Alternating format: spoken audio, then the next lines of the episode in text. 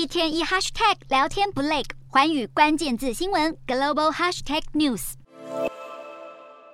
习近平在今年中共二十大致力提倡共同富裕，宣称要全体国民都富饶起来。不料时隔不到一个月，这项政策似乎沦为口号。各地本该热闹滚滚的双十一购物节，今年却异常冷清，各大电商业绩更不被看好。中国每逢双十一购物节，全国电商平台都会提前开跑，迎接席卷中国全境的网购热。不过，中国政府今年二十大后宣布坚持延续“清零”政策，采取严厉风控，再加上经济成长停滞的双重打击之下，让民众消费意愿跌到谷底。就连最大网购集团之一阿里巴巴的这场活动，每年都会举行的双十一造势晚会与销售额倒数计时活动，这回都停办。尽管如此，旗下网购平台天猫今年双十一将有二十九万个品牌参与，提供超过一千千七百万种产品，比二零二一年增加三百万种，创下历史新高。不过，花旗分析师分析，阿里巴巴今年双十一的最终商品成交额保守估计在人民币五千四百五十亿到五千六百亿元之间，约新台币二点三兆到二点五兆，只比去年增长零点九趴到三点六趴，相较于二零二一。年的上升八点五趴，与二零二零年的飙涨二十六趴，